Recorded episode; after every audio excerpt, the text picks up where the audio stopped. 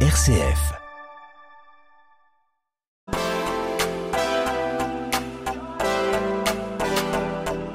Made in Marne, émission présentée par Jérôme Gorgeau.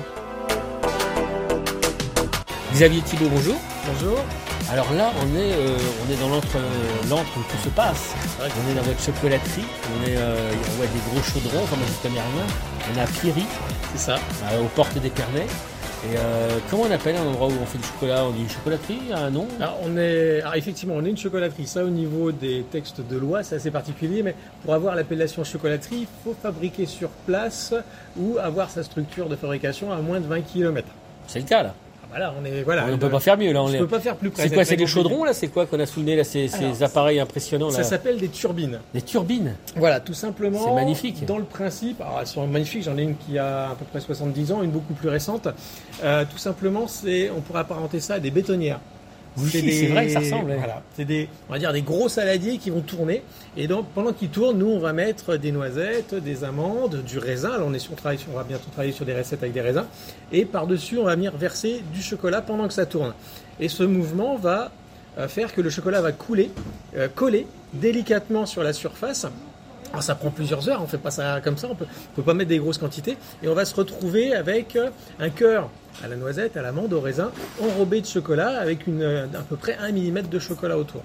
Ah ouais, c'est vraiment, c'est passionnant parce que oui, j'imagine, moi je le vois pas en action, j'imagine que ça va être assez impressionnant. Là, on a, vous êtes personne avec vous qui travaillez, vous êtes combien Trois personnes en plus, non? Alors là, on est euh, donc euh, on est 5 à chocolaterie avec moi-même.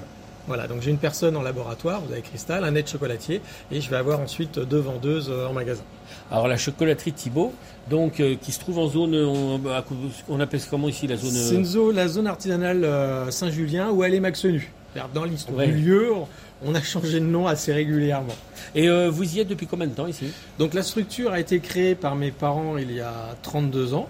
Donc quoi, ça veut dire que c'est une affaire de, de père en fils? C'est une chocolaterie familiale et moi je suis Ah la oui. deuxième génération. Deuxième génération. Voilà. Et euh, vous avez des enfants, non Euh, Oui. Et ils y travaillent, là Vous leur mettez déjà le nez dans le chocolat un petit Alors peu? ils ont né dans le chocolat assez facilement, ça Oui, ils ça pas trop de oui, Euh, par contre pour travailler avec nous... Vous voulez pas m'adopter, non? ça, on, fera ça plus tard. C'est tentant. Faut voir, faut que je vous mette à l'essai. voilà. Euh, alors tout simplement, dans, dans l'historique au niveau euh, familial, euh, mes parents m'ont laissé un choix de carrière, donc j'ai eu une autre vie que le chocolat avant, donc j'ai eu d'autres études et j'ai, ça a pu m'apporter une expérience complètement différente par rapport à si je n'avais travaillé que dans le chocolat. Donc j'ai une autre vision euh, du monde et du métier. Euh, par contre, quand mes parents sont partis à la retraite euh, il y a maintenant à peu près 16 ans, à cette époque-là, ils commençaient à parler de vendre la structure. Forcément, Donc oui. j'ai euh, moi, j'étais parti en Isère avec ma femme. hein, je vais pas vous faire tous les speeches, mais euh, quand ils ont commencé à parler de, de quitter la structure, euh, il y a eu un déclic chez moi et je me suis dit, bah, ce serait dommage de perdre cette création, ce qu'ils avaient fait leur bébé. Et je leur ai demandé si ça les gênait que je reprenne la structure familiale. Mais à ce moment-là, vous n'aviez pas le métier en main. Non, pas du tout. C'était, vous aviez la chance d'être l'enfant d'une Voilà, famille. je voilà, savais les mais- manger comme vous. Voilà, mais c'était tout. Voilà, c'était tout. Voilà. Mais comment ça s'apprend chocolatier ça s'apprend. Ça doit être long, non? Euh, à l'époque, j'avais 32 ans. Je suis retourné à l'école, donc j'ai passé un CAP pâtissier, chocolatier, glacier euh, en adulte. Euh, L'avantage d'avoir fait un autre cursus scolaire, c'est que tout ce qui était théorie, j'avais pas besoin de le passer, donc les mathématiques, la physique, tout ce qui était théorie, et je n'ai passé que la pratique. Vous étiez dans quoi avant, par curiosité? Alors moi, j'ai un, en réalité, j'ai un BTS agricole.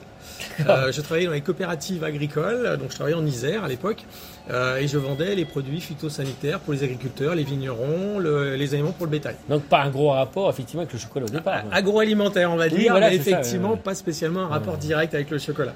Donc euh, et vous vous apercevez parce que vous auriez, ça aurait pu ne pas être votre truc quand finalement. Complètement. En passant ces cours-là, il n'y avait pas un peu une hésitation en disant, Est-ce Si. que ça va le faire? Alors, Est-ce ça a que- été un défi, un pari, parce Ouais. que bon, ben, j'ai pris, comme je dis, hein, j'ai pris ma famille, on avait notre vie, euh, nous, euh, qui était installée hein, Ouais, en ouais. Euh, on a, j'ai pris tout le monde sous le bras. J'ai demandé à ma femme si elle était d'accord. hein, c'était déjà la première alors ça, chose. oui, c'est une chose qui se fait, euh, c'est vrai. Donc elle a dit go, on va partir sur un nouveau défi. Donc on est revenu dans la région. On a, donc j'ai repassé un diplôme pour savoir comment travailler la matière, discuter avec euh, ben, les collègues qui étaient déjà en place depuis plusieurs années parce que je voulais pas arriver comme ça sans connaître le métier. Donc j'ai repris toutes ces bases là. Après j'ai fait des stages dans différentes maisons. Alors comme l'école où j'ai travaillé, enfin où j'ai fait passer mon diplôme était sur Paris, euh, j'ai travaillé sur Coulommiers, j'ai travaillé aussi sur Reims. Et après je suis revenu en tant que salarié dans la structure pour approfondir justement le travail et bien connaître ce milieu que je voyais de loin, que je connaissais mais que je voyais de loin. Et à partir de là, ça a duré à peu près un an et après au bout d'un an, je me suis dit bon ouais, je suis prêt. C'est un métier qui me plaît. Ça vous a plu C'est une dit, passion C'était quelque pas part. certain, c'était pas certain au Non, départ. c'était pas, c'était pas certain. qu'est-ce qu'il faut comme qualité pour être chocolatier? Faut être gourmand.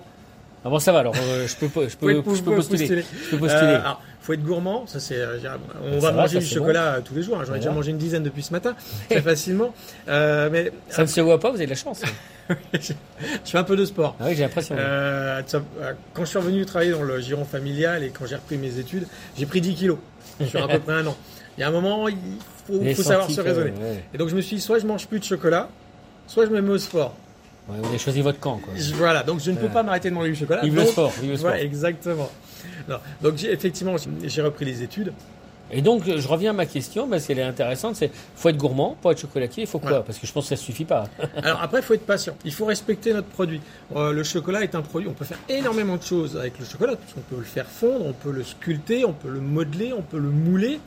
Euh, on peut faire toutes les formes euh, qu'on veut. Par exemple, ce matin, on a fait un cœur géant euh, à l'office du tourisme avec avec Monsieur Dallaire. On était plusieurs collègues à travailler sur sur un projet. L'office du tourisme d'Épernay Oui. D'accord. Voilà pour la Saint-Valentin. Oui, on, a ah fait oui. un, on a fait un produit énorme. Le but était de faire un, un partage de connaissances, d'envie. euh, et après, ce- le cœur géant qu'on a fait là, donc à peu près 40 kilos de chocolat, va partir le 14 février à Saint-Valentin au Secours Populaire. Il va être, euh, voilà. Belle action, belle action. C'est une très belle action. Elle est menée avec plusieurs organismes, plusieurs collègues. Et, c'est vraiment, et on a fait ça ce matin et c'était vraiment super. Très bonne ambiance. Ah oui, donc vous, vous pouvez, parce que on le voit, on se promène dans la chocolaterie, c'est c'est un vrai plaisir. Bon, évidemment des, des papilles, mais aussi des yeux, parce qu'il y a des créations, il y a des choses sculptées, des choses moulées. Enfin, je vois des choses, j'ai même vu des, enfin, des, des- certaines créations même plus surprenantes. euh, parmi- Oui, bon, euh, tout n'est pas, tout n'est pas sérieux chez nous. Je Euh, vois, il y a des choses amusantes. Mais oui. Alors, pour, pour revenir sur votre question, effectivement, le, donc voilà, mais la patience et le respect du produit. On travaille sur des produits nobles, vivants. Parce que le chocolat, l'air de rien, ce que j'aime à dire, c'est un, ça vient d'une plante, donc c'est un produit vivant. Au même titre, on va dire que les vins, que le champagne, ça va suivre à peu près les mêmes euh, cursus. Donc il faut le respecter.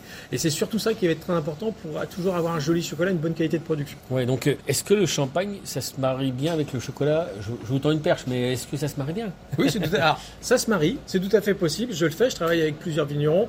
Je vais travailler avec euh, James Sarfigno, Antoine euh, Lutin de Ch- Champagne d'Alencourt, d'autres, encore, d'autres vignerons. hein, Je, pourrais, je travaille avec une dizaine, où on va assembler les chocolats euh, et du champagne. Par contre, c'est pas n'importe quel chocolat avec n'importe quel champagne. Oui, c'est ce que je veux faire dire. Il y a tout un travail avec le vigneron, leur cuvée. On va faire des dégustations, on va essayer de savoir, chacun amener sa, sa pièce à l'édifice, je dirais, euh, pour avoir un effet, un effet waouh. Euh, tout simplement que les produits se subliment l'un et l'autre. L'effet waouh. Oui. Ah, parce que je vais vous provoquer, mais le chocolat, je suis le chocolat, point barre, quoi, non? Ah bah pas du tout. euh, bah, le chocolat, quand je vous dis un vin, dans le chocolat, on a du terroir, on a des goûts, on a Ah bon? Au niveau du café, on a de la torréfaction, mais au niveau du chocolat, on a aussi de la fermentation. Et tout ça va jouer sur les arômes. Et je vais avoir une multitude de gammes de chocolat, mais ça va jouer sur son goût, c'est sûr, mais ça va jouer sur sa couleur et ça va jouer sur sa texture. Et tout ça, quand on l'assemble avec un autre aliment, essentiellement avec le champagne qui lui est effervescent, et ben ça va déstructurer tous ces, toutes ces molécules et on va retrouver un troisième effet. Et c'est ça l'effet waouh en réalité, parce qu'il y a, il y a souvent un troisième goût qui va apparaître. Et le but, c'est que tout ça s'accompagne et que ça soit bon. Il ne faut pas que l'un vienne gêner l'autre. Ah oui, oui. Alors, euh, bon, euh, bon vraiment, l'endroit est, est magique. Vous êtes euh, donc de le Madi de Marne. Vous Oui. avez entendu parler du Madi de Marne il y a combien de temps à peu près? Alors Made in Marne, ça va faire à peu près. Alors, personnellement, ça va faire un peu plus d'un an où j'avais assisté à la première réunion qu'ils avaient fait au musée d'Épernay. Ouais. Très belle réunion. Ils avaient commencé à en parler Avec le département, donc. avec le département voilà. exactement et ils ont et voilà, ils ont euh, mis le projet en place. Euh, par contre, toute la difficulté pour moi était de savoir comment moi je m'intègre dans un produit où en réalité dans le chocolat, bah, tout n'est pas fabriqué euh, dans la Marne et loin de là puisque le chocolat va venir au niveau de l'équateur. Donc et donc moi j'ai réfléchi, c'est pour ça que je ne suis pas rentré tout de suite dans cette, euh, dans cette appellation. Euh, il était important pour moi de trouver vraiment un produit qui correspond à la philosophie Made in Marne. Comment vous avez pu biaiser euh, ces choses-là? C'est pas évident. Alors il y a un cahier des charges au niveau de Made in Marne où il faut, de mémoire, il faudrait qu'on me le rappelle, mais euh, plus de 50% je crois du produit d'un produit euh, Oui, qui correspondent à de la région. Et nous on est spécialisé depuis la création de la structure dans les bouchons à la liqueur champenoise. Donc j'ai le chocolat d'un côté, mais je vais travailler avec du marc de Champagne, de la fine du Marne et du ratafia qui sont en IGP euh, dans la région et qui sont des produits d'excellence. Et je travaille aussi donc avec la distillerie Goyard, qui est une distillerie qui est, qui est très proche de la, de la chocolaterie. Ouais, on peut pas faire plus impli- impliqué localement, je dirais. Ouais, Voilà. C'est avoir un acteur économique et un artisan local. Quoi. Voilà, dire, exactement. quoi. et donc par contre, je n'ai labellisé que cette gamme de produits. Pas toutes les autres recettes où je travaille avec des, noisettes du Piémont, où il était très important pour moi d'avoir une gamme qui correspond à Made in Mars. C'est-à-dire au moins une grosse partie euh, fabriquée dans Mais la c'est quoi l'intérêt pour vous d'être dans le Made in, dans le Made in Marne alors que vous êtes quand même, on voit une structure qui est solide, enfin qui a été sûrement malmenée comme tout le monde au moment du Covid, mais, Oui. mais qui, euh, je veux dire, qui- quel est l'inté- l'intérêt du Made in Marne pour vous finalement? Parce que vous avez déjà votre réputation, vous êtes. Ah, donc il y a une visibilité, une nouvelle visibilité, puisqu'il est important aussi ben, de bien montrer à nos clients que tout est fait sur place. C'est appuyer tout ce qu'on fait déjà, effectivement, depuis longtemps. Mais effectivement, maintenant, ça va être écrit, c'est validé. Euh, et ensuite, c'est aussi un- une question de réseau.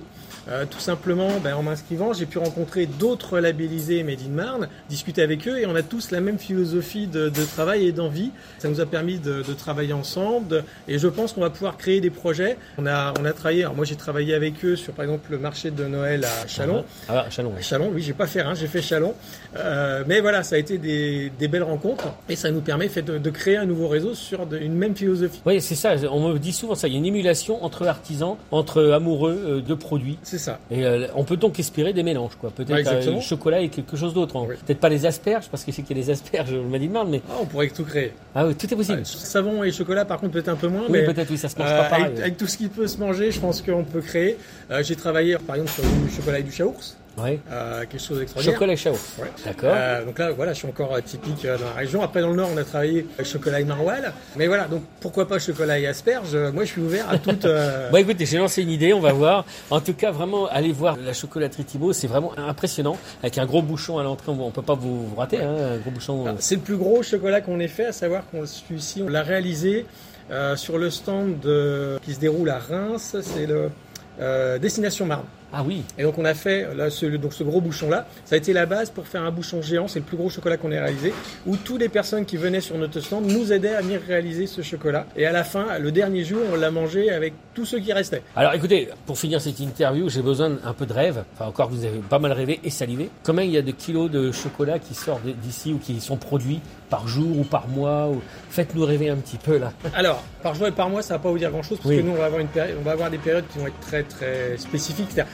Noël, Pâques, ça va être des grosses Ouais, périodes. Et quand on va arriver sur juin, juillet où il fait très chaud, on va pratiquement plus travailler. Par contre, sur l'année, au global, on est aux alentours de 4 tonnes. 4 tonnes de chocolat. on va se quitter là-dessus, je crois que c'est une bonne idée.